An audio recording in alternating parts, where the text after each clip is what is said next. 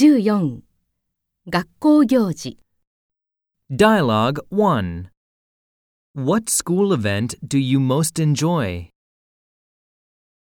I always look forward to our cultural festival. Exercises. I always look forward to our school trip. I always look forward to our sports day. More expressions. I love going on the annual field trip.